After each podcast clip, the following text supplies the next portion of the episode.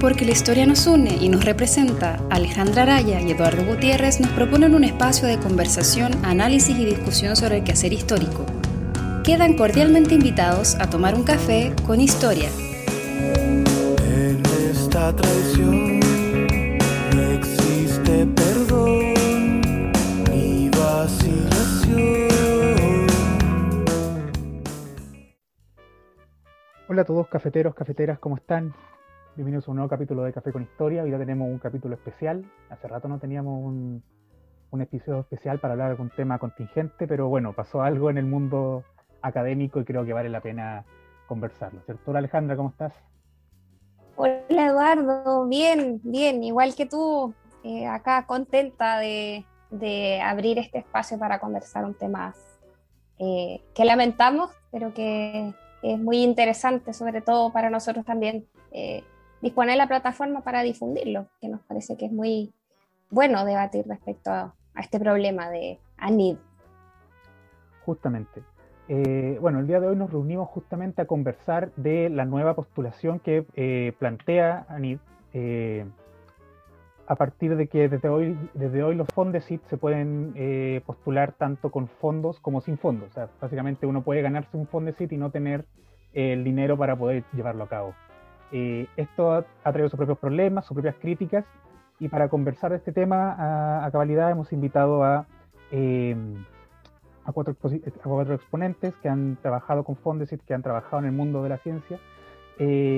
Eh, y bueno, sin más dilación, ¿cierto? le damos la bienvenida a Patricio Aroca, quien es ingeniero comercial y doctor en economía por la Universidad de Illinois. a Fernando Venegas, que va a llegar en unos minutitos más, quien es doctor en Historia por la Universidad de Chile y director de la licenciatura en Historia de la Universidad de Concepción. A, eh, Nos acompaña también Carolina Gainza, socióloga y doctora en literatura hispánica académica de la Facultad de Comunicación y Letras de la Universidad Diego Portales y por supuesto también representante de la Asociación de Investigadores en Artes y Humanidades. Y por último, Gabriel Saldías, doctor en teoría de la literatura y literatura comparada, eh, actual académico de la Facultad de Arquitectura, Artes y Diseño de la Universidad Católica de Temuco, a quienes agradecemos, por supuesto, que hayan aceptado esta invitación. Justamente, muchas gracias por venir.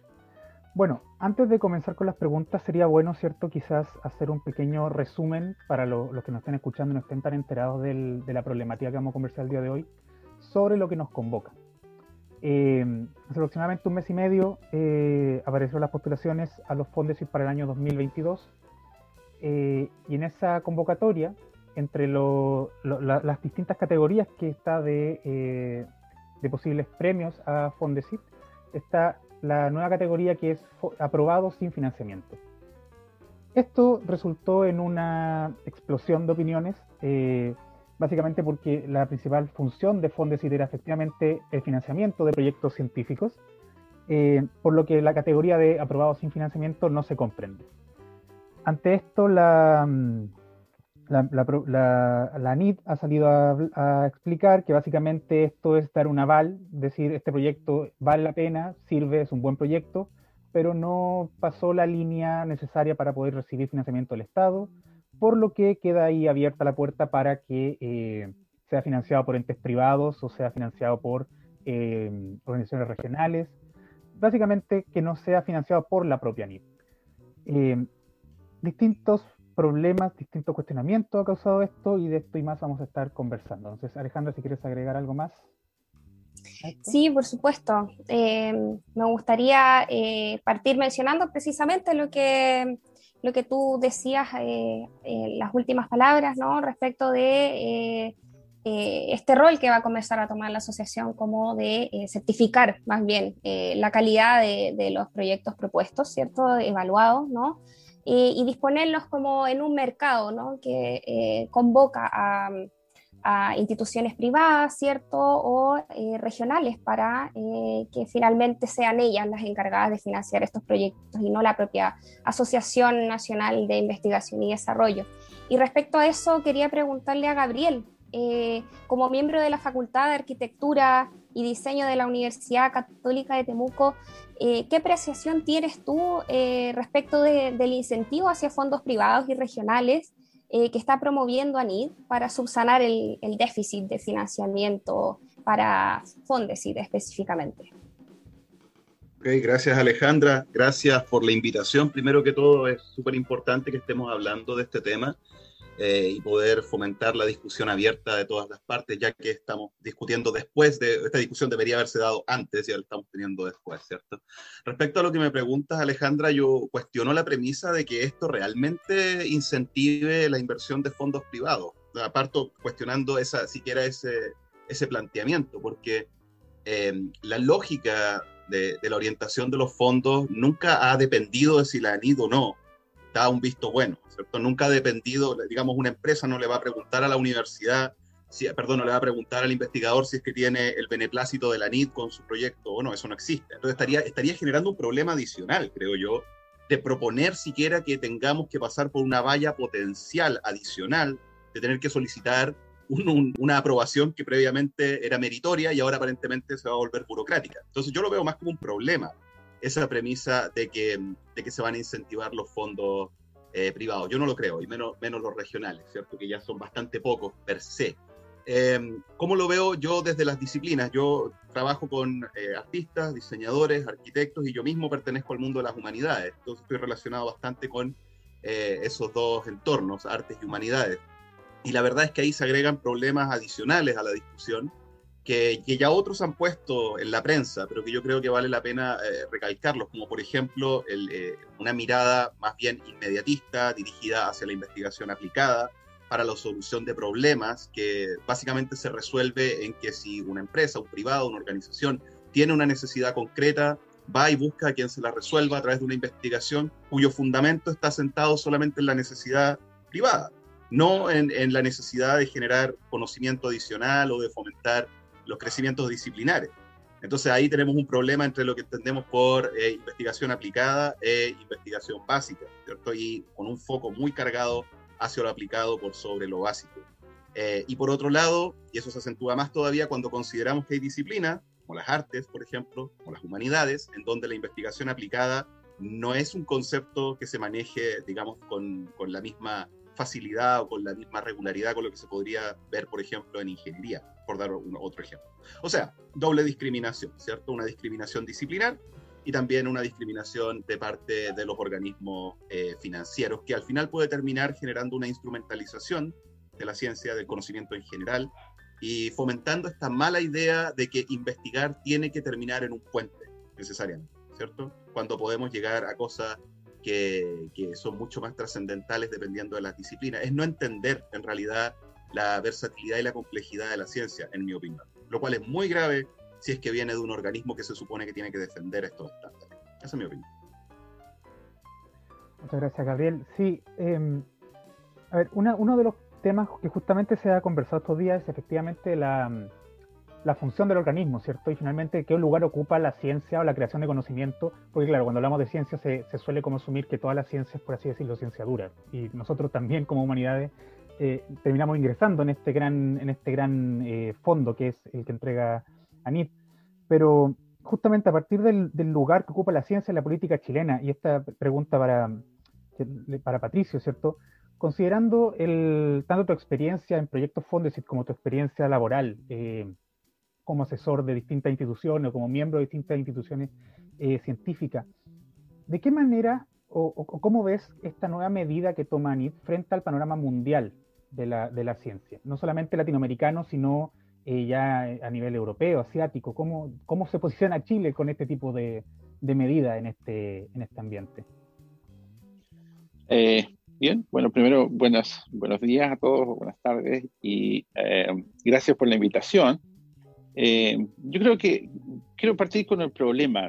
El problema es que en general Chile como país, independiente de los gobiernos que hemos tenido, destina una proporción muy pequeña a investigación. Y esto genera, genera un problema general porque, porque Fondesit, Fondesit regular y de iniciación se han, se han convertido en una certificación de calidad de los investigadores. Entonces muchos de los de los procesos de evaluación de los investigadores en las universidades lo que han hecho es eh, eh, incorporar dentro de sus exigencias para, avanzar en la carrera, para, pasar de un profesor asistente a un asociado, tiene que haber ganado un Fondesit o de, o de asociado titular, dependiendo la... Entonces, es un, un, un, elemento importante que todo académico quiere tener esta certificación, ¿cierto? Que además trae unos fondos para hacer investigación. Ese es el primer punto. El segundo punto, cuando uno hace esta comparación con el mundo internacional, ¿cierto? La, comparación, es compleja porque en, el mundo más desarrollado, los presupuestos de investigación son muy significativos y por otra parte, el mundo empresarial tiene una idea distinta de la investigación de nuestro mundo empresarial, ¿cierto? Como bien describía Gabriel, el, el, el, mundo nuestro empresarial piensa la investigación como una consultoría más bien. Entonces, si están dispuestos a poner plata, es si es que esta investigación le resuelve algún tipo de problema. Eh, en cambio, en el, mundo desarrollado, las empresas sí definitivamente tienen esta idea de que hay que financiar la investigación, la investigación básica, tanto como la aplicada, porque, porque generan las bases para el desarrollo de nuevas tecnologías, conocimientos que se pueden dar en las mismas universidades o en otros centros, pero necesitan este conocimiento básico, ¿cierto? Que entendamos cómo funcionan, no sé, la física, eh, la astronomía, etcétera. Si uno, si uno mira un montón de, de inventos que se han hecho se han generado estos programas de la NASA, por ejemplo, ¿cierto? Que, que uno dice, bueno, ¿cuál es la importancia de, de, de, entender el espacio para solucionar la pobreza? Y, directamente no lo encuentras, pero cuando empiezas a mirar todo lo que se ha inventado en ese proceso, ¿cierto? Vas a ver que hay muchas cosas que sí han ayudado a superar y a mejorar las condiciones de vida, digamos, de, de la humanidad. Entonces, ese es el segundo punto. Tenemos una sociedad donde nuestros empresarios ¿cierto? son calificados de, de rentistas y cortoplacistas. Y ahí no está la investigación, porque la investigación es una inversión de largo plazo. ¿sí? Entonces pensar en que las, las empresas van a financiar estos proyectos creo que no, no, es, no es algo realista, por lo menos en, en, en un periodo razonable. ¿sí? Tercero, a, a mí me parece que sí está bien que esta certificación de que, mira, presentaste un proyecto bueno, pero no lograste, no lograste ganar, ¿cierto? Porque la, la, la competencia al interior es bastante injusta, ¿cierto? Uh, yo he ganado, no sé, del orden de los seis u ocho proyectos Fondesit en mi carrera, y, y, cuando miro con quién compito, compito con gente que, que tiene la mitad, de mi, la mitad de mi edad y, y, y, la mitad de mi experiencia, por lo tanto, ¿cierto? Y es muy difícil para, esa, para esas personas poder ganar un Fondesit.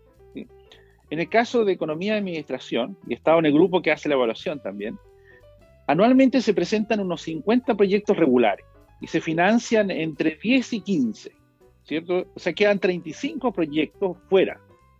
Y de esos 35 proyectos que quedan fuera, ¿cierto? Al menos hay unos 20 que son de alta calidad, pero no tienen financiamiento, ¿ya?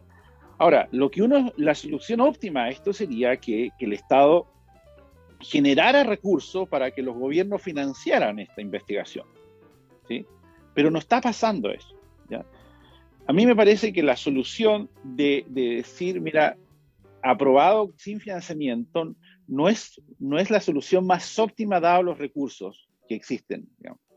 Porque eh, en ciencias sociales, lo que me ha tocado evaluar, hay proyectos que tienen, que, te, que, que, podrían eventualmente realizarse con un porcentaje de los recursos que se llevan.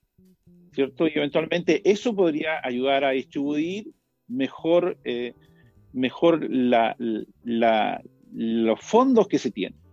Segundo, si tú estás en un equipo de investigación si, eh, que está publicando, etcétera, y donde el currículum es realmente importante, eh, tienes un, un, segundo elemento concentrador en términos espaciales.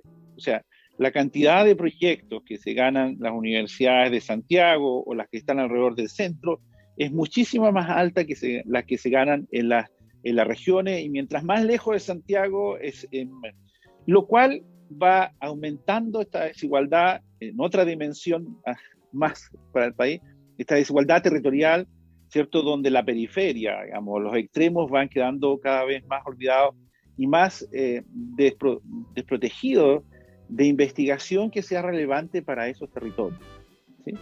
Y entonces, eh, cuando finalmente, para terminar, cuando uno trata de comparar nuestra situación con otros entornos, es muy difícil. Tenemos que generar soluciones para nuestro entorno, ¿cierto? A mí me parece que, que, que la problemática planteada está bien. Debemos aprobar más proyectos, ¿sí? pero la financiación creo que deberíamos, debemos eh, reestudiarla y ver cómo esos proyectos que estamos diciendo aprobados sin financiamiento podemos financiarlos, ¿cierto? Si no 100%, al menos, ¿cierto? Hagamos una escala de financiación, ¿sí? Tal como cuando, cuando se daban estos aportes a los estudiantes que iban a las universidades, ¿cierto? A algunos se le daba una marraqueta más grande y otra más pequeña. Podríamos hacer algo así, pero, pero el financiamiento no es solamente una cuestión de, fondos para investigar, sino que además de reconocimiento por todo el esfuerzo que demanda el presentar un proyecto de fundación. Claro, sí, Patricio, por supuesto, eh, en realidad es una situación eh, de bastante precariedad que nos obliga de todas maneras a, revisarla constantemente, ¿es cierto? Eh, y a buscar también cómo, cómo ir generando propuestas, ¿no? que idealmente sean escuchadas, ¿no? Eh, y, claro, como tú indicabas, por supuesto, el porcentaje de, inversión en, el país para el desarrollo de la ciencia es bajísimo, un 0,4% del PIB, eh, y eh, todos los años postulan cientos de investigadores ¿no? en una competencia, como dices tú, que es muy cruda, ¿no? que es bastante individualista a veces, ¿no? y que muchas veces eh, por ejemplo, hay porcentajes como el que indica Pablo Astudillo en la ciencia liberada, el 80% de eh, esos investigadores quedan sin eh, financiamiento de sus propuestas. ¿no? y en ese sentido también quería preguntarle a, Carolina respecto de cómo ha observado esta situación la Asociación de Investigadores en Artes y Humanidades, ¿no? ¿Cómo ustedes consideran eh, los últimos datos, las últimas medidas que ha ido tomando la NID, no solamente respecto de aprobados sin financiamiento para Fondesit, sino que la constante reducción de financiamiento que han habido en, otros fondos también, ¿cierto? O, por ejemplo, para las becas, ¿cierto? Doctorales, etcétera, o de magíster, becas Chile, etcétera. ¿Cómo consideran ustedes que, eh, dadas las últimas medidas de restricción del financiamiento de la NID, esta podría eh, transformarse eventualmente en una agencia certificadora y no financiadora de las investigaciones que se desarrollarán en, nuestro país. Bueno, primero muchas gracias por la invitación eh, y un gusto estar aquí conversando con ustedes sobre este tema que es tan relevante y tan polémico, ¿no? Y además que, como decía Gabriel, eh, se tomó esta decisión sin eh, ningún tipo de conversación con los investigadores, organizaciones, incluso con, creo, con los vicerrectores de las universidades que podrían haber estado involucrados y haber evaluado una decisión como esta, una categoría como esta. Eh, mira, la verdad es que nosotros se han tomado una serie de medidas en, en, cuanto a, a, los proyectos Fondesit en los últimos años, algunas que eh, eh, personalmente consideramos beneficiosas, como por ejemplo la implementación de la evaluación ciega este año, creo que fue, en los proyectos eh, eh Fondes de Iniciación, y también una evaluación más cualitativa de la, de la investigación en, en, en, los proyectos de postdoctorado y también me parece que en fondos de iniciación. No así, no, no lo vi en, las bases del fondo regular, no estoy segura, si es que eso se implementó también ahí. Pero esta medida de la categoría de aprobados sin financiamiento, como ya han mencionado eh, nuestro eh, eh, Gabriel y Patricio, creo que plantea dos problemas. Que se suma o, se desprenden un poco de lo que ellos ya plantearon. Uno es la pregunta por cuál es la función eh, pública de la investigación, porque pareciera que aquí esta certificación de, calidad de, los proyectos que no pudieron ser financiados está destinada a los gobiernos regionales o a las empresas, eh, pero con una mirada cortoplacista y más bien aplicada eh, eh, eh, y, y, con un criterio, diría yo, de utilidad más bien económica. Entonces, por supuesto, para nuestras áreas, las artes, las humanidades, las ciencias sociales, eso es muy perjudicial porque finalmente lo que se va a estar privilegiando ahí, de nuevo, son las disciplinas de ciencia, tecnología, ingeniería y matemática, principalmente, y, como, y como planteaba Gabriel, el tema de la aplicación es más es más difuso, más discutible en las áreas nuestras, eh, y por lo tanto, no sé, pienso temas como territorio, migración, derechos humanos, desigualdad, género, creatividad, identidad, son proyectos que no sé si eh, le, interesaría a alguna empresa o incluso a los gobiernos regionales que eh, están buscando proyectos más aplicados. Entonces, ese es un problema, la pregunta por eh, la función pública de la investigación.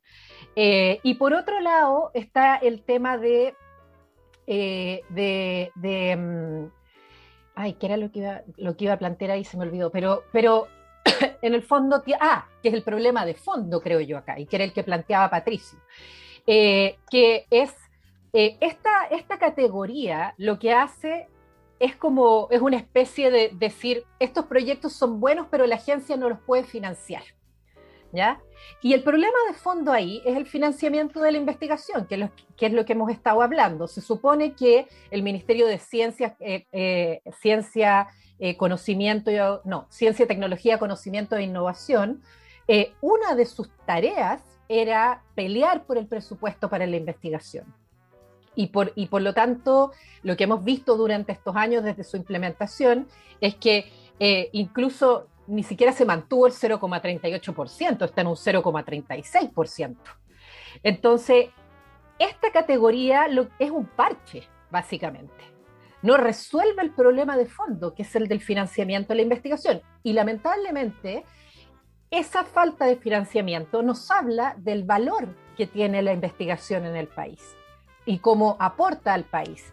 Eh, eh, eh, yo no estoy, aquí nosotros como, como organización, como asociación, no estamos diciendo que la investigación no se debería vincular con el sector privado, sino que más bien lo que debería primar, más que la vinculación con el sector privado y considerando las características del, sector privado que se han hablado acá, ya que en el fondo no tiene una visión del rol público, que, del rol social que cumple, eh, el Estado debería ser el que, eh, garantizara que la investigación que se hace en Chile tuviese ese rol público.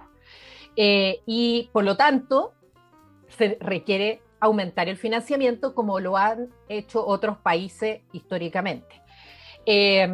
entonces, ese, ese yo creo que es el problema de fondo aquí, es cómo valoramos la investigación en el país y que yo creo que el Ministerio de Ciencias lo ha hecho la verdad es que, es que no cumplió las expectativas eh, que, todos teníamos respecto a ese ministerio y el trabajo que podía hacer. Eh, es verdad que le ha tocado un periodo difícil, el estallido primero, la pandemia después, pero yo creo que igual se podían hacer cosas ahí. Y hemos visto además que este, o sea, desde nuestra asociación vemos con preocupación que una categoría como esta afecta principalmente a nuestras áreas las deja en segundo plano. Eh, es muy probable que, nuestra, que, las investigaciones que queden en esta categoría aprobados sin financiamiento no encuentren financiamiento. Y eso precariza aún más el sector. Entonces, ¿qué es lo que nosotros podríamos, eh, qué es lo que se podría pensar dentro de esto como una manera, como una manera de solucionar el problema primero a corto plazo, que nosotros planteamos en una carta que se publicó en redes sociales, dejar sin efecto esta, esta, esta, la aplicación de esta categoría para este concurso para que se pueda discutir, se puedan discutir sus implicancias, sus efectos, los efectos positivos, negativos, etcétera. ¿ya? Eh, pero además de eso, eh, eh, pensar también que en el caso de nuestras áreas, nosotros podríamos aportar en sectores como, por ejemplo, así como se dijo, se dijo desde la NIT que eh, había una relación con el sector privado y con los gobiernos regionales, ¿por qué también no se relacionan con los museos, con las bibliotecas, con instancias donde nosotros, las áreas nuestras, podrían, ¿cierto?, aportar con investigación, quizás más de tipo aplicado o incluso de base, eh, para, para, para el sector cultural, para el sector social. Eh, y otro problema que es eh, relevante para nuestras áreas es que nosotros tenemos pocos espacios de inserción. Es, decir, el espacio de inserción nuestro principalmente es la academia.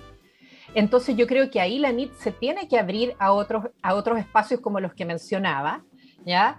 Eh, y, además, por otro lado, financiar abrir instancias de financiamiento para la formación de centros de investigación en humanidades, en ciencias sociales, en artes.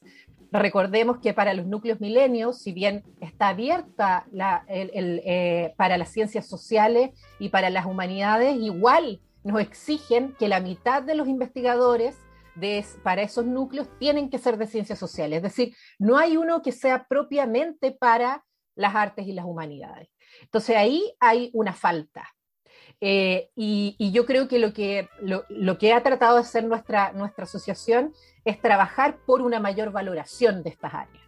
Porque hoy día en el mismo proceso constituyente se ve la importancia, y bueno, y en el estallido social también, la importancia de, de, tomar en cuenta la investigación eh, eh, que ya existe en relación con eso, en temas de desigualdad, en temas políticos, en temas de la valoración de las instituciones, ¿cierto? Y generar discusión pública y pensamiento crítico. Eh, eh, eso es fundamental en este momento, pero no se, no se ha tomado en cuenta, no se tomó en cuenta desde el gobierno, ni de, la, ni de las instancias de financiamiento de la investigación, ni para el estallido, ni para la pandemia. Entonces, eso me, parece a mí que son, que son, son, son temas fundamentales de, digamos, los temas de fondo son la valoración de la investigación en todas las áreas y el tema del financiamiento, porque esto es, esta categoría es un parche. Eh, sí, sin duda, como dices tú, eh, no, es el problema de, el problema de fondo no es el, eh, en sí, cierto, la, las posibles opciones que nos ofrece, sino como se tú, finalmente un parche, un parche de que eh, van a seguir llegando proyectos y el, presupuesto va a seguir bajando y finalmente qué, lugar ocupa la ciencia, como han dicho cierto Patricio y, y, Gabriel. En ese sentido, y quizás para, para, referirnos un poco a justamente al trabajo, quizás no, no, sé si llamarlo interno, pero trabajo quizás más directamente con, con, lo, con, con esta propuesta, ¿cierto? Eh, una pregunta para, Fernando, que además de, ser cierto director de la carrera de Historia en CONCE, también es eh, parte del grupo de evaluación de, Historia de Fondesit. De hecho, junto al, grupo eh, compartieron hace un par de días una carta refiriéndose a este tema que compartimos por, nuestras redes sociales también. Y te quería preguntar, em, particularmente ustedes como grupo de estudio y tú como opinión personal también, ¿cierto? Em, en base a esta medida, ¿qué papel ven que va a comenzar a jugar o que comienza a jugar Anida ahora, si no es la que financia finalmente los proyectos. Entonces, ¿qué papel le va quedando a Anid? ¿Qué papel les va quedando a ustedes como grupo de evaluación si finalmente su rol no va a ser entregar los dineros eh, para, para, la, para la investigación, sino solamente decir, sí, este proyecto es bueno? Bueno, muchas gracias eh, Eduardo y Alejandra por esta invitación. Y y bueno, es lamentable ¿no? tener que estar conversando sobre estas situaciones cuando podríamos quizás tener conversaciones más esperanzadoras, pero la verdad es que las decisiones que se toman son decisiones tan absurdas, digamos, y que en un contexto como en el que estamos, en un contexto de, de tensión, de preocupación, de incertidumbre, esperanzador si lo pensamos desde el punto de vista de la constituyente, pero en general de mucha incertidumbre, eh, se toma una decisión vertical, eh, tecnocrática, que eh, genera más incertidumbre. Porque en el fondo lo que ocurre con una decisión como la que se comunica es generar mucha preocupación, ¿ya? Se puede leer entre líneas, ¿verdad? Y se pueden hacer diversos análisis, pero lo concreto es que claro, como, ya, como ya lo ha dicho, creo, Patricio, Carolina, Gabriel, en fin, eh, en, el fondo el rol que tomaría esta, eh, los, grupos de evaluación serían básicamente de certificar calidad de, de los proyectos nomás. Eso sería el, rol que pasarían a ocupar. Pero eh, de lo que se trata en el fondo de, de yo no tengo como varias ideas, voy a tratar de, de ordenarlas, ¿no? Lo, lo, complejo, ¿verdad?, de, de, bueno, se está sincerando en el fondo de que aquí se deberían aprobar muchos más proyectos de los que se aprueban, ¿ya?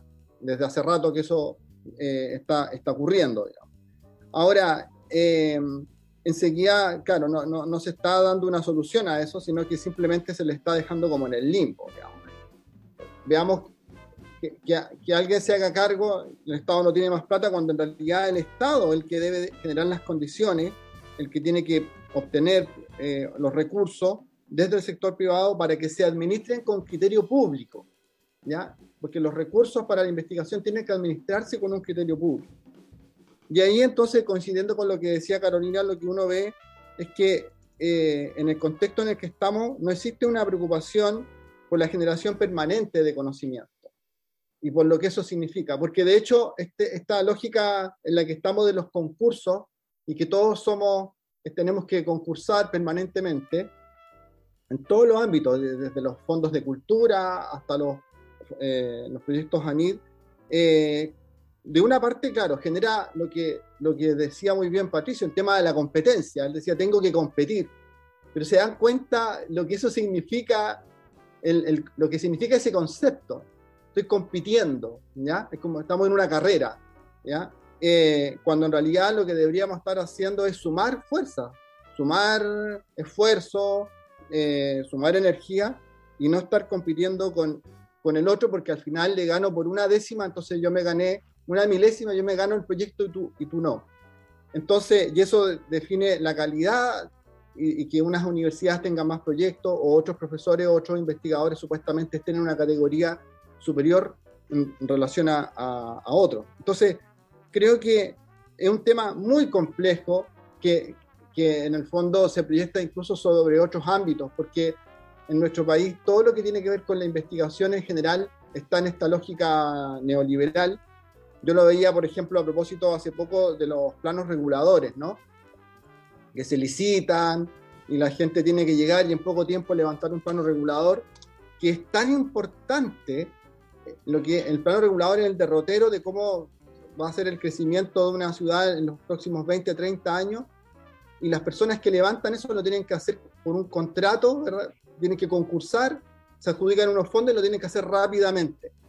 Eh, y todo es así, o sea, todos los proyectos se tienen que concursar 3, 4 años y enseguida eh, la persona que quiere, por ejemplo Patricio, que se ha ganado muchos proyectos seguramente cuando estaba terminando un, un en el último año de su fondo, ya estaba presentando el proyecto para hacer el otro, o sea, estaba en una carrera eh, permanente contra el tiempo.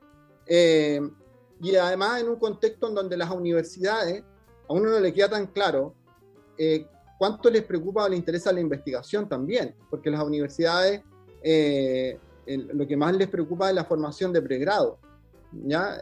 más que, lo, que los posgrados, o sea, los posgrados sí son importantes y todo lo demás, pero la principal preocupación y la atención está puesta eh, ahí. ¿ya? Entonces, muchas veces los investigadores, no, sé cuántos de ustedes sean investigadores exclusivos, personas que se dediquen de manera exclusiva a la investigación, porque mucha gente que se dedica a la investigación tiene que combinarlo con una importante cantidad de horas de gestión que le demanda la universidad, ¿ya? como también eh, horas de, eh, que tienen que ver con la difusión, hay que difundir, y por supuesto la docencia, la docencia, que en todo caso yo considero que uno no puede investigar sin hacer docencia, pero de pronto hay profesores que hacen tres, cuatro, cinco, cinco cursos. Entonces, eh, el, el, debate, si lo, lo, vamos a abrir, se va a hacer, se va a hacer un debate que, como los cuadernos de queja cuando vino la Revolución Francesa, que, que se abrió la posibilidad de decir algo y todo el mundo se quejó de, de millones de cosas. Pero aquí concretamente lo que hay que hacer, y en eso estoy totalmente de acuerdo con, con, con, lo que se ha planteado acá en, en, esta, eh, en general todos ustedes, Patricio, Gabriel, Carolina, en fin, hay que colocar más recursos sobre la mesa para la investigación, hay que colocar más recursos eh, y hay que generar condiciones de estabilidad y de tranquilidad a los investigadores, porque de hecho lo que viene ahora, y que nadie está discutiendo, es que se está pensando en suprimir los honorarios para los investigadores y para los co-investigadores. Ese es, la, es el próximo paso. ¿ya?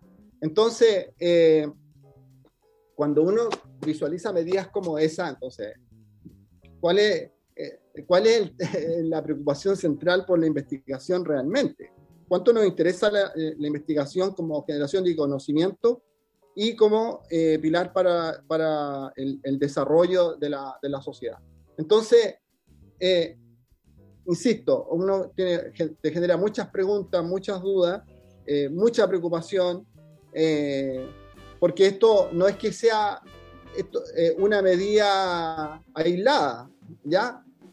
sino que esto es parte de un conjunto de medidas que finalmente lo que están haciendo es impactar tremendamente en, el, en el desarrollo de la investigación y generar, lo vuelvo a decir, aunque lo he dicho muchas veces, mucha eh, incertidumbre.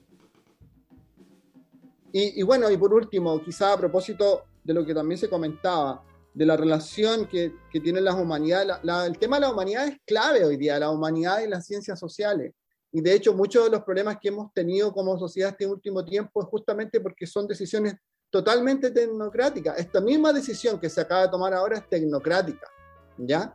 Eh, nadie está pensando en, las implicaciones profundas que puede tomar una decisión como la que se está, eh, la que se está tomando. Pero alguien hablaba, por ejemplo, de, los temas como los derechos humanos, las migraciones, ¿ya? Son temas claves en realidad. ¿Quién podría pensar una sociedad como la nuestra hoy día sin que nos hagamos, no nos hagamos cargo de esos temas? ¿ya? Eh, e insisto, incluso proyectos clave, proyectos importantes como el mismo Transantiago, cuando se implementó el Transantiago y todo lo que eso significó, bueno, entre otras cosas, eh, no se consideró la dimensión eh, más social, más, más humana de lo que implicaba llevar adelante un proyecto de estas características. Me acuerdo que, por ejemplo, se colocaron en los paraderos, se colocaron planos y se dio por hecho que la gente los iba a leer, los iba a interpretar y con eso iba a saber qué micro tenía, o, tenía que tomar. Y la gente no sabía leer un plano. Las personas no habían sido debidamente formadas o, no estaban capacitadas para leer un plano. Y eso nadie lo, leyó o, lo, o, fue capaz de, entenderlo entre muchas otras situaciones, porque, eh, porque todo se hace de manera, de manera muy ingenieril, digamos. Todo se hace con, con, una, con una perspectiva que no considera la dimensión de las humanidades y, las ciencias sociales, que, es clave. Hoy día justamente lo que demostró la crisis social es, es que eh, lo que más necesitamos es humanizarnos, ¿ya? Eh, como, como, sociedad y, por lo tanto eh, yo creo que la, dimensión práctica es, quizás no es tan inmediata, ¿no? como uno lo podría ver en otra disciplina, pero es fundamental para, para nuestras sociedades. Y, y, es cierto que que esta dinámica impacta mucho al interior de la universidad. Yo no sé qué es lo que pasa en otras universidades, pero en general lo que uno ve es que un profesor que está en la lógica ANID, ¿cierto? Que está con los proyectos, que está eh, con eh, publicaciones, que es un republicano, porque republica y republica constantemente, ¿ya? Bueno, esa persona eh, lo más probable es que llegue a, a, tener todos los créditos en su universidad. Va a ser profesor titular, y quizás qué otro grado más, eh, digamos, o jerarquización más le van a dar. Pero un profesor que se desempeña en el ámbito de las artes, ¿ya? Eh, que hace una exposición, por ejemplo, eh, o, que hace un concierto, ¿eso cómo se valora? ¿Qué valor tiene? Y entonces son temas importantes que, que, digamos, hay que discutir y, y de los que hay que ir haciéndose cargo. Sí, por supuesto, Fernando. Eh, precisamente, sobre todo, uno de los, temas que más pesa el, el tema de, bueno, como mencionaba también Carolina, sobre todo, ¿cierto? La, eh, y también Gabriel, la doble discriminación que sufren las áreas de las artes y las humanidades respecto de estas medidas, ¿no? Y por supuesto también eh, el nivel de competitividad que esto genera, ¿no? cómo resolver el problema de que efectivamente muchos proyectos Fondesit han sido aprobados sin financiamiento eh, para el próximo año, ¿cierto? Y cómo, eh, cómo hacemos respecto de, esas, eh, de esa medida y las exigencias también de las agencias acreditadoras, ¿no? Que también en el fondo van sumando puntos, ¿no? Para acreditar las carreras, para acreditar las universidades.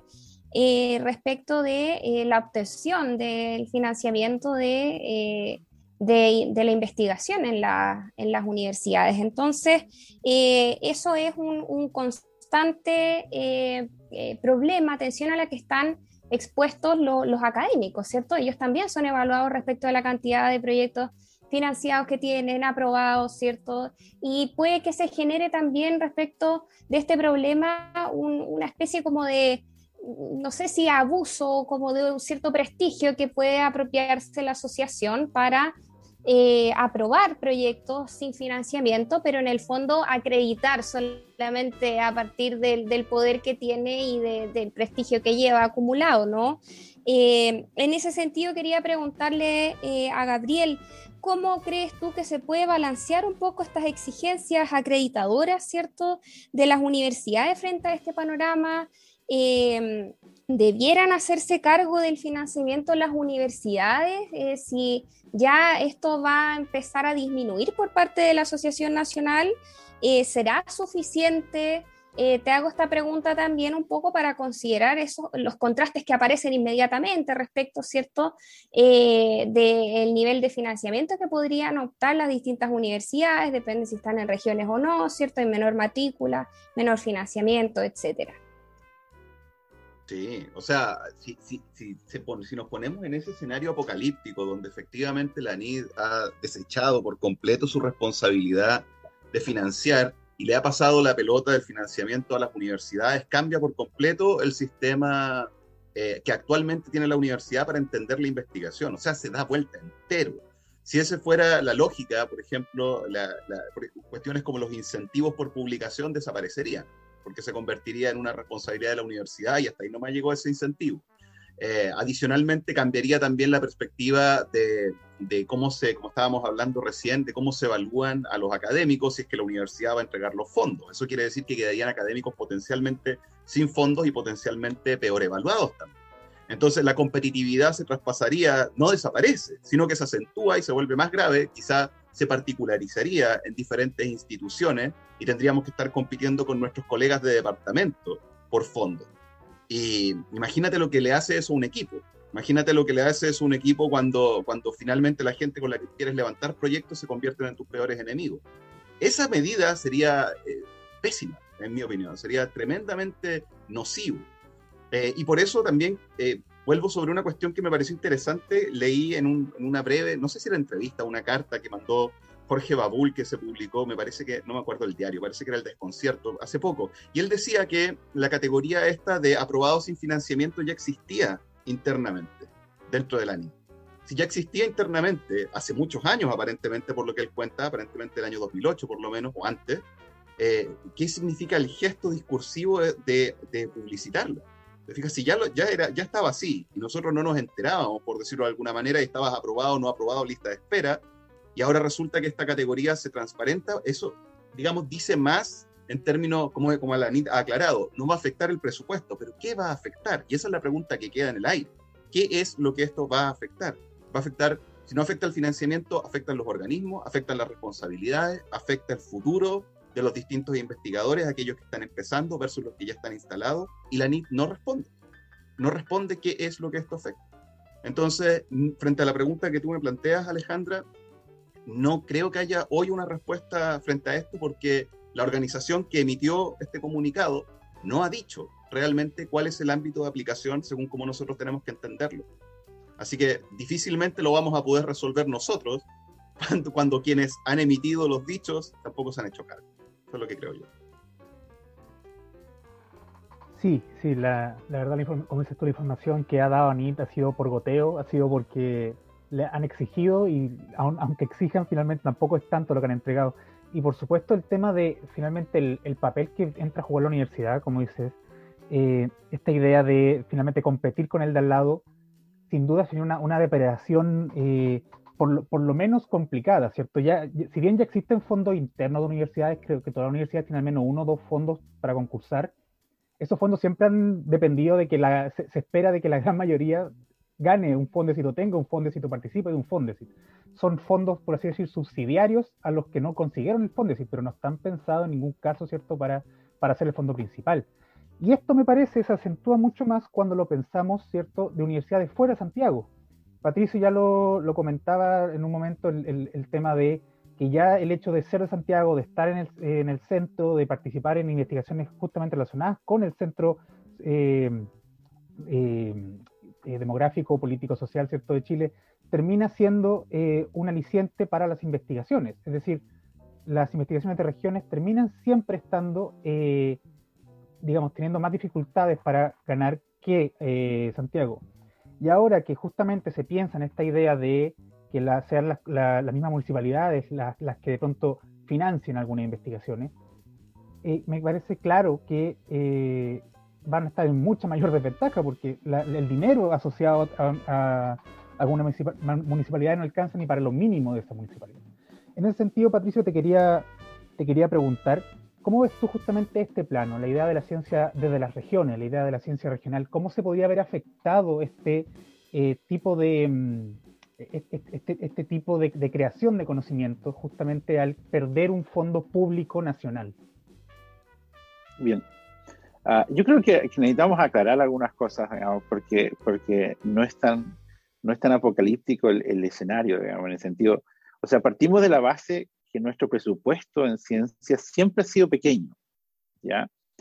Eh, y probablemente eh, ha habido en la historia algunos, algunos eventos que han cambiado eso eh, por un corto periodo de tiempo. El año 2005 se discutió, el 2003 se discutió un royalty a la minería que se rechazó y se repuso después un proyecto de un impuesto especial que se aprobó el año 2005, justo antes del superciclo de, de, los precios del cobre, lo cual trajo muchos recursos al, Estado y se había comprometido que esos recursos se iban a usar para fomentar el incremento de la productividad en términos de mejorar la tecnología. Y eso significaba que había un monto de investigación importante. Entre las cosas que se hicieron ahí, se dejaba un presupuesto para financiar 25.000 becas de máster y doctorado al extranjero. Durante 10 años se iban a enviar entre 2.000 y 2.500 eh, jóvenes a doctorarse o a hacer una maestría en extranjero se fueron una cantidad grande de chilenos a estudiar al extranjero, distintas áreas, y, regresaron. Hay una, proporción que, ha regresado. Y hoy día es mucho más fácil encontrar jóvenes investigadores bien preparados, ¿cierto? Y ahí tenemos un problema que nos está dando, no se, no se les está dando ciertos recursos para hacer investigación. Y eh, como, no estoy seguro si, eh, creo que Fernando describía la problemática que muchos de estos jóvenes, ¿cierto? se les daban tres, cuatro asignaturas por semestre, lo cual mata la, posibilidad de investigación porque eso es muy demandante en términos de tiempo. ¿sí? Entonces, tenemos que el presupuesto siempre ha sido pequeño y ahora no va a desaparecer, sino que lo más probable es que ¿cierto? En, un nuevo gobierno va a aumentar, pero yo no, esperaría un aumento significativo. Eso en primer punto. Segundo, la agencia, la Agencia Nacional de Investigación y Desarrollo Científico, va a seguir financiando. ¿ya? Y tenemos que entender el sistema de financiamiento tiene tres, tres niveles. El nivel de Fondesit es el nivel más bajo, es el nivel individual, para promover a los individuos investigadores, ¿cierto? Y separaron, para reducir esta competencia que yo les mencionaba, la iniciación de lo regular. Entonces, los que ya tienen experiencia que compitan entre ellos y los que no, que compitan también solos. Eso probablemente va a haber que también ampliarlo, en, separarlo, porque dentro de los que compiten por el regular también hay diferencia entre los que están empezando y los que ya son más senior, digamos. Y hay una suerte de que los más seniors tienden a capturar la mayor parte de esos fondos. Probablemente en el futuro a los seniors se saque de esta competencia y se les deje en los otros dos niveles, donde está, hay un segundo nivel que es la promoción de equipos de investigación, ahí están los, los anillos, están los núcleos milenios, ¿cierto? los proyectos de investigación asociativas intermedios. Y después están los grandes proyectos, ¿cierto? Donde están los institutos milenio, están los, los fondos de áreas prioritarias, ¿cierto? Y tenemos ahí varios. Y, todo esto es financiado, ¿cierto? Por el Ministerio de, de, Ciencias y la NID que está dentro de ello. Y antes era financiado por CONICIT y el Ministerio de Economía, donde está el Milenio, que ahora está todo junto. Entonces, yo creo que vamos a seguir teniendo una, una, una, agencia y un ministerio que va a seguir financiando pero tenemos muy poco presupuesto, ese es nuestro problema. ¿ya? Entonces, no, no cambiemos el punto del problema, porque la NID no se va a convertir en una agencia certificadora. ¿ya? lo que ha estado haciendo es que estos proyectos que hagan en lista de espera ahora van a ser públicos, ¿cierto? Y yo creo que eso está bien. Lo que está mal es que no tengan presupuesto, ¿ya? Que no, que no se financie por parte del Estado. Lo que está mal, ¿cierto?, es que no se le obligue al sector privado, ¿cierto?, a poner fondos para investigación, pero para investigación que, que desean promover las universidades, los investigadores, los equipos, y no para la investigación que en realidad deberían pagar ellos como consultoría. ¿sí? Porque los fondos que llegan a las universidades actualmente desde las empresas, fundamentalmente, son una consultoría disfrazada. ¿sí? Pero no hay esta idea de y eso se puede hacer, se puede hacer incentivando vía, vía eh, impuestos, vía eh, reducción de, de, algún tipo de obligaciones que deban tener. Ese, ese, entonces, ahí tenemos un, un, elemento y, y, a mí me parece que la discusión se enriquecería mucho más, ¿cierto?, si nosotros apuntamos efectivamente al problema, al problema que estamos teniendo. Eh, en, los grupos de estudio se decía que, eran un grupo que se dedicaba a la evaluación y ese es así. El grupo de estudio no asigna fondos. El grupo de estudio dice a este grupo, esta es la clasificación, ¿cierto? Y luego viene, ya viene, eh, hay un, un, grupo que está sobre el grupo de estudio que dice, bueno, la plata alcanza hasta financiar hasta este proyecto, ¿cierto? Y eso no solamente pasa en el grupo de estudio, si ustedes van a los gobiernos regionales y mira lo que hace el CORE, el Consejo Regional, cuando asigna los fondos, exactamente lo mismo. Es una forma de asignar. ¿sí? Entonces, en, en, ese sentido, yo creo que, que el, grupo, los grupos de evaluación juegan un rol importante en tratar de que la evaluación de algo que es bastante heterogéneo, la calidad de los proyectos, ¿cierto? Porque, porque no sé, yo, yo he participado en el grupo de economía y administración, y, hay, hay proyectos que son de macroeconomía, donde tú lo haces competir con proyectos de psicología social, ¿cierto?, en la empresa, que son muy distintos. Que tienes que, que hacerlos competir por fondos, ¿cierto? Y decir, ¿cómo? Ese, ese problema, que es el que trata de resolver, ¿cierto? Y que sigue teniendo problemas los grupos de evaluación, hay que seguirlo haciendo, y hay que seguirlo haciendo lo más transparente posible para que, la, para que esta competencia, ¿cierto?, sea, sea al menos lo más justa posible. ¿sí? Respecto a la competencia, a mí me parece que, que no está mal. ¿sí? No está mal que se compita, ¿cierto? Cuando uno ha, pasado, yo, yo, estoy al final de mi carrera de, investigación, de investigador, digamos, y me, dedico, me he dedicado todo mi vida a ser más investigador que, que docente, ¿cierto? Esta, esta, la competencia en Fondesit no impide que en otros concursos de investigación asociativa yo vaya con mis competidores, la investigación es, es, es algo que, si yo eh, estudio migraciones y desigualdades regionales, que son mis temas favoritos, y hay otro investigador que compite conmigo en eso, ¿cierto? Y, y ese investigador gana el proyecto y yo no, o viceversa, ¿cierto? No implica, al contrario, lo más probable es que en, en, una investigación asociativa nos juntemos porque somos los que sabemos de ese tema y eso, y eso pasa mucho en, en, investigación. Eh, yo creo que pasa mucho esto de la competencia y la cooperación al mismo tiempo. No es algo malo, ¿cierto? Es algo malo, ¿cierto? Cuando esta competencia te provoca estrés, digamos. ¿sí? Es algo malo cuando dicen, mira, si no ganas un fuenteciste, esto. ¿sí? Ese, ese, ese tipo de, de, de que, que, que, que, en definitiva lo que estás haciendo, estás... Eh, estás eh, haciendo depender el futuro de muchos investigadores de, cosas como esta. Y por último quería mencionar de estos, que, estos jóvenes que regresaron, y uno los encuentra, ¿cierto? Que son jóvenes, muchos de ellos brillantes, pero con problemas para acceder a fondos de investigación y terminan, ¿cierto?, gastando una mayor parte de su tiempo en, en docencia, eh, lo cual no, no, no, está mal que hagan docencia, pero si, si lo hemos mandado a formarse para que hagan investigación y docencia, ¿cierto?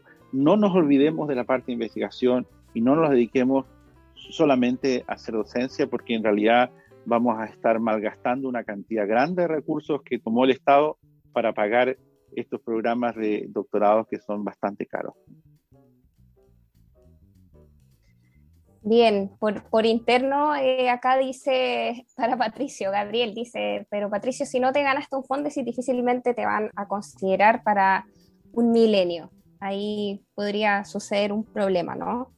Eh, bien, respecto de también un poco, dentro de todas las ideas que, fue planteando Patricio, eh, eh, y que anteriormente también mencionó Fernando, ¿no? pensar un poco menos, sí, concentrarnos efectivamente en, en eh, los puntos más relevantes de este problema y a propósito de la situación que, eh, que vivimos como país, ¿no? Respecto del escenario constituyente que, que estamos enfrentando ya desde hace eh, dos años casi, ¿no? Y, nos queda bastante camino dentro de ese proceso. Carolina, quería preguntarte frente a ese panorama constituyentes, ¿cierto? Y a la situación de precarización de la investigación nacional, que como bien decía Patricio, es una situación que viene desde hace mucho tiempo y que siempre se ha invertido poco ¿no? en la investigación en nuestro país. Eh, avisorando este nuevo escenario constituyente en el país, ¿qué propuestas ha levantado la Asociación de Investigadores en Artes y Humanidades para refundar, ¿cierto? para reconstruir las políticas de desarrollo en investigación? Mira, eh, nosotros hemos enviado eh, varias propuestas eh, antes de todo este tema de lo constituyente al ministerio y que tienen que ver un poco con lo que mencionaban ya Gabriel y Patricio en relación con, por ejemplo, considerar una carrera de investigador y, cómo, y qué significaría eso en términos como de repensar la estructura de investigación, el ecosistema, como le llaman. ¿Ya? Eh, y, mm, y, que en el fondo, eh, bueno, ahí me alegaría mucho si explicara más o menos qué es eso, pero nosotros mandamos unas propuestas en el año 2019 frente a las cuales nunca recibimos respuesta, ¿ya? Y que iba en pos de, ¿cierto?, eh, esta idea del el rol público de la investigación. Entonces, esa es una cosa. Nosotros hemos enviado varias propuestas al respecto. Eh, en relación em, con, el tema del financiamiento, a mí la categoría de aprobados sin financiamiento me parece muy problemática por una cuestión que algo mencionó Gabriel, eh, en cuanto eh, le traspasan el financiamiento a otros actores, pero consideremos también la situación sobre todo de las universidades públicas y regionales en términos de financiamiento. Es decir, les traspasan eso, pero no necesariamente esas universidades van a tener los dineros suficientes para poder financiar lo que Fondesit y el Estado no está financiando. Entonces ahí, y yéndonos al, caso más quizás negativo que podría ocurrir, es que las instituciones, por subir sus indicadores, podrían de alguna manera forzar a los investigadores a ejecutar esas investigaciones, eh, eh, haciendo ciertos cambios. Por ejemplo, no sé, pues te quitamos curso y tú igual desarrollas esta, investigación dentro de lo que se pueda sin recursos, ¿ya? Eh, o publica un par de papers relacionados con esta investigación que tú habías planteado. Entonces, ahí se pueden generar ciertos vicios que son muy problemáticos. Ahora, yendo a la pregunta, a lo, de lo, a lo, del proceso constituyente, eh, nosotros nos hemos involucrado bastante como asociación desde el comienzo, desde que partió el estallido social, haciendo cabildos y reuniones eh, entre investigadores. Y creemos que ahí hay varias cosas. Es decir, primero nosotros como investigadores involucrarnos en esta, en esta discusión, es decir, salir de, la academia y de alguna manera recuperar la figura del intelectual público que ha sido tan característica de eh, nuestras áreas, ¿no?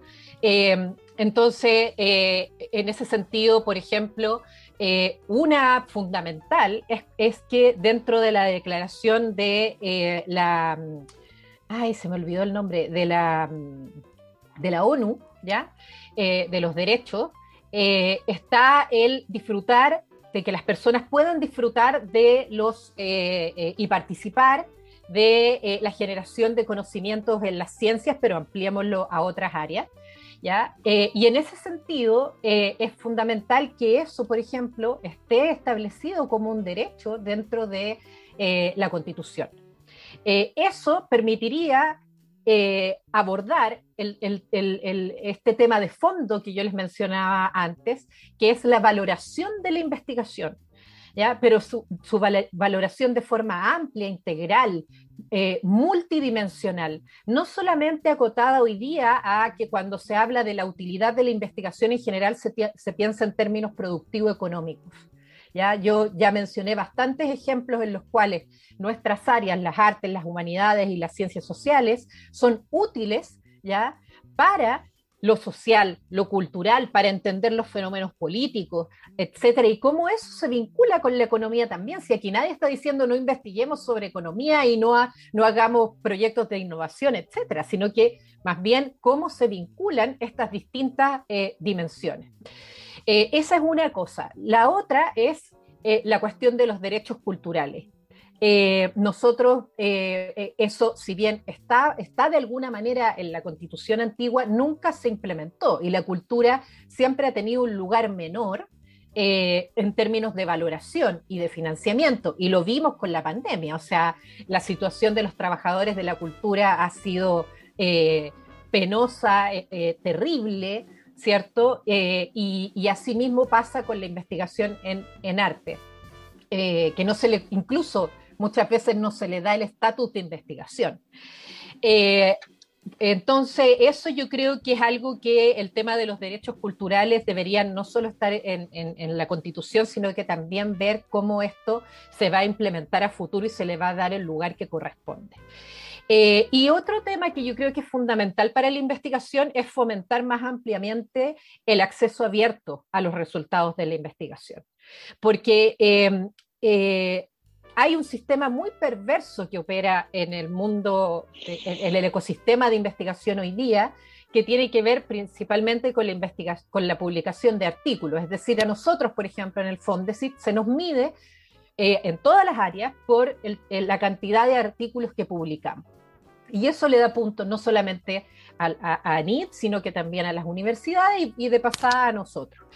Eh, pero es, es, perverso en el sentido de que investigaciones financiadas con fondos públicos, sus resultados terminan encerrados en revistas de pago por las cuales las universidades tienen que pagar para que nosotros los investigadores podamos acceder a esos resultados.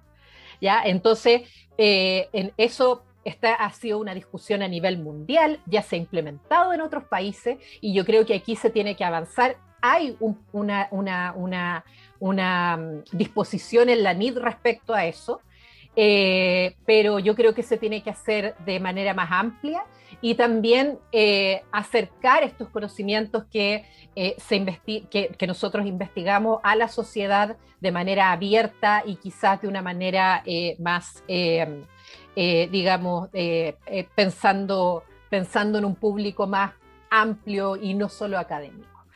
Esas son más o menos las discusiones que nosotros hemos dado en la asociación. En este momento estamos preparando un documento para candidatos presidenciales que tienen que ver no solo con la valoración de nuestras disciplinas, sino que, sino que cómo nuestras disciplinas aportan al país.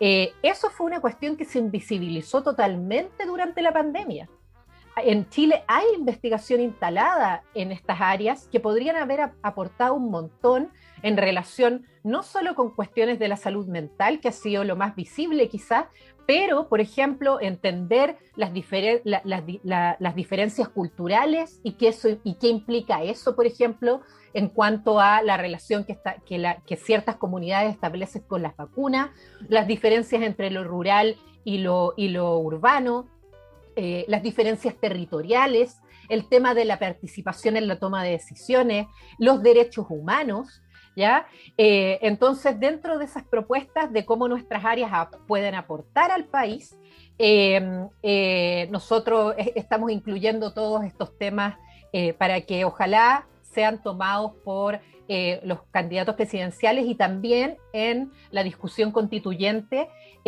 porque em, Creo que muchas veces, por ejemplo, cuando se habla de desarrollo y se cambia y se habla del cambio de modelo de desarrollo, eh, se está entendiendo el desarrollo desde una visión muy limitada a lo económico, cuando, el desarrollo es multidimensional e implica también el bienestar social y cultural. Entonces yo creo que ahí eh, nuestras áreas pueden aportar muchísimo eh, y esperamos que, que, eso sea tomado en cuenta y como te decía, nosotros ya hemos hecho bastantes eh, propuestas que hemos, algunas las hemos difundido, otras están por difundir. Sí, perfecto, Carolina, muchas gracias. Eh, antes de continuar, que eh, por interno también nos dice Patricio, respondiendo, me parece, al, comentario de Gabriel, que efectivamente como investigador responsable quizás no se pueda participar de un milenio, pero como investigador asociado perfectamente posible. me parece que ahí hay una conversación, ¿cierto?, que sería bastante interesante explorar en otro, en otra instancia, porque claro, son la, por así decir, las, eh, los recovecos que existen finalmente a la hora de, postular los proyectos y las distintas opciones que se abren y se cierran en este, en este sentido. Eh, para, para, ir terminando con, con, este capítulo, me, me, interesa mucho preguntarle a Fernando, ya y, para acercarnos finalmente al, al, al, a la idea original del, del programa, ¿cierto?, de historia desde tu perspectiva, tanto como director de, la carrera de, historia en la Universidad de Concepción, como investigador, como profesor, ¿cierto? Em, este paso, este cambio que se da, que eh, algunos esperan que, sea, que, no sea permanente, que se retracten, eh, que eh, ya sea que se vea como algo terrible, como que en verdad no, no va a ser solamente la identificación de un problema, etcétera, etcétera. Desde tu propia opinión y perspectiva, ¿cómo ves que esto puede afectar la investigación en historia particularmente? Tanto investigación eh, de manera general, como particularmente, por ejemplo, en universidades, eh, en, la universidad, en el trabajo académico, pensando, por ejemplo, en que, eh, sobre todo en la Universidad de Chile, ¿cierto? Gran parte de los profesores no son a contrata, ¿cierto? Son, estos profes, son, profesores a boleta, y por tanto, muchos de ellos dependen justamente de estos fondos. ¿Cómo ves el, ¿Qué, podría, digamos, qué consecuencias podría tener esto, particularmente en historia?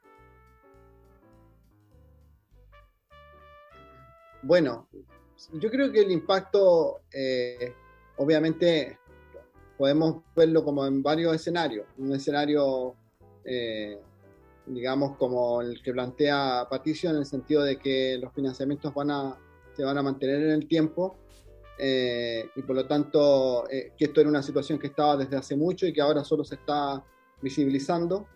Por lo tanto, si partiéramos del supuesto en que van a haber eh, los mismos recursos disponibles para investigación o, van a haber la misma cantidad de adjudicación de proyectos que había antes, se va a reiterar, en el, no, no van a haber aumentos de fondos, sino que se va a mantener la misma pobreza de recursos. Por lo tanto, en el fondo es que habría como una nueva categoría de proyectos que quedaría absolutamente en, un, contexto, digamos, eh, como con la frustración del investigador de saber que, tiene que, hizo un buen proyecto, pero que no va a recibir eh, financiamiento y además eh, con, esta, con esta situación, digamos, absolutamente incierta de, de dónde va a tener esos recursos. Pues se supone que son los privados los que, los que van a generar esos aportes, pero, eh, pero en realidad eh, no, no, queda claro de ninguna manera cómo, ¿ya? Eh, porque, insisto, no es el Estado el que está asegurando que esos recursos de los privados se canalicen, sino que en el fondo quedarían como a disposición de o, o con la posibilidad de optar a otro tipo de, de financiamiento, como con un sello de certificación. Eso sería un, un, escenario que, que, si uno lo mira así, eh, aparentemente, digamos, eh, no o sea, no debería haber eh, grandes cambios respecto de cómo ha operado ahora. Pero si nosotros consideramos que esta es una medida que es parte de un conjunto de otras medidas, como por ejemplo la que les comentaba delante, que se está discutiendo terminar con los honorarios a los investigadores como a los co-investigadores, porque es algo que, que, está, que se ha dicho, digamos, y que así como en algún momento se dijo de que estos, eh, se, se, habló de estas categorías de proyectos, pero de un día para otro, sin decir agua va, simplemente se implementó la medida, ¿ya? Eh, entonces, en el fondo es un contexto de total incertidumbre, se refuerza el tema de la incertidumbre, disculpen que vuelva sobre ese concepto porque eh, claro, hay muchos investigadores que, que, trabajan con, eh, en, universidades que les da cierto soporte, pero no todas las universidades dan el mismo soporte. Hay universidades en donde los investigadores tienen eh, mayor estabilidad, mejores honorarios respecto de otras, como también los tipos de contratos, como tú decías, contrato honorario, o, personas que están investigando como desde centros de investigación y no desde la universidad. Entonces, en el fondo ahí estamos hablando de, una situación que, es bastante compleja y que a mí me cuesta verla eh, como, como, un poco como lo plantea Patricio, eh, me cuesta verla sin, sin pensar en lo, en lo, complejo y lo grave que, que, va a ser. Entonces, eh, en el fondo creo que, que, lo que se necesita acá son medidas en la dirección totalmente opuesta. Si se reconoce que existen proyectos de, de, alta calidad que en este momento no reciben financiamiento, bueno, el, gobierno asume que es un, un, deber suyo, a propósito de, lo que decía también Carolina, de la importancia que tiene la investigación eh, eh, para el desarrollo de las sociedades, el Estado asume que, que, es un deber aumentar esos recursos para disponer de, de un mayor caudal para, para financiarlo, ¿ya? y, eh, y, por lo tanto entonces recurre al sector privado o al sector que le parezca más adecuado para obtener esos recursos, pero eso es parte de las fórmulas que tiene o que, que maneja el gobierno para obtener esos recursos y no dejarlo esto a, digamos, abierto a, una cuestión que sea el, investigador que tenga que más encima gestionar el tema de los recursos.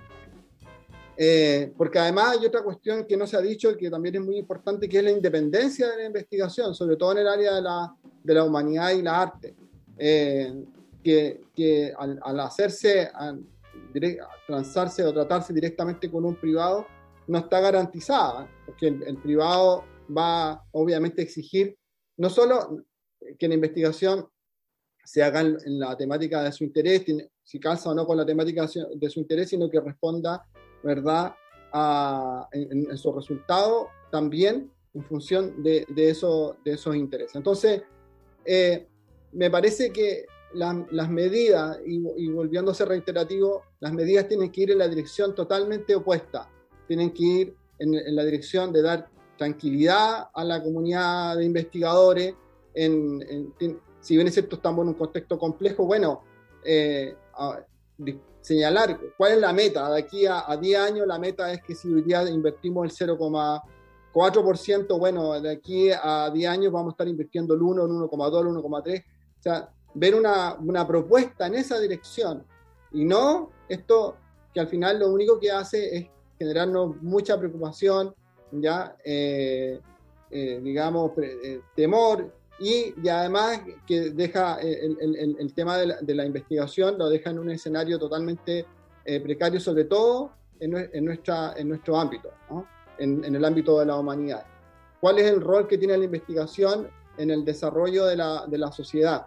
Es clave, es clave, ¿cierto? Pero esta medida no lo, eh, no, no, habla o, o en una dirección totalmente opuesta a, a ese, a, a ese rol que se dice que, que, es lo, fundamental, es lo que ha dicho el ministro también.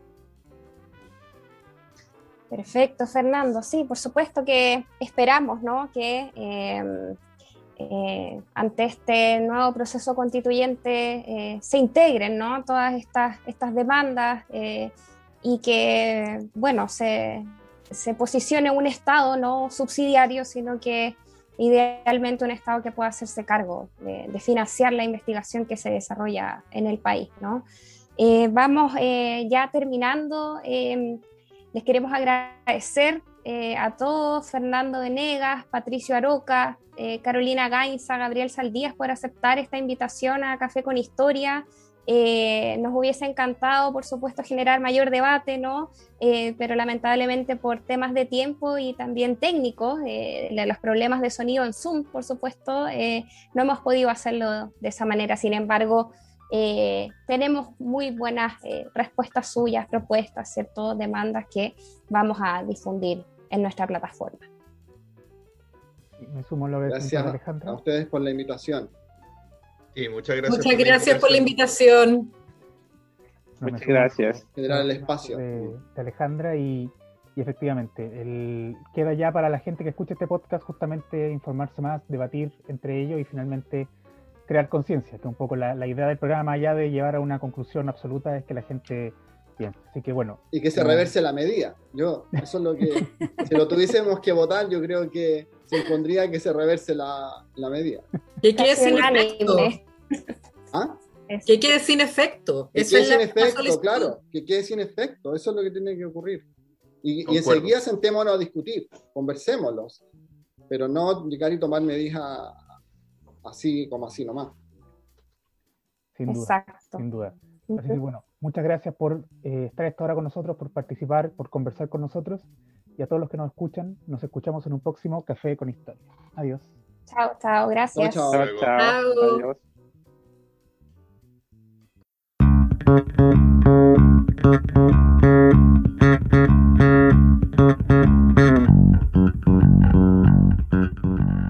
Por hoy el café se ha terminado, pero Alejandra y Eduardo los esperan en una próxima oportunidad con una nueva conversación para tomar otro café con historia.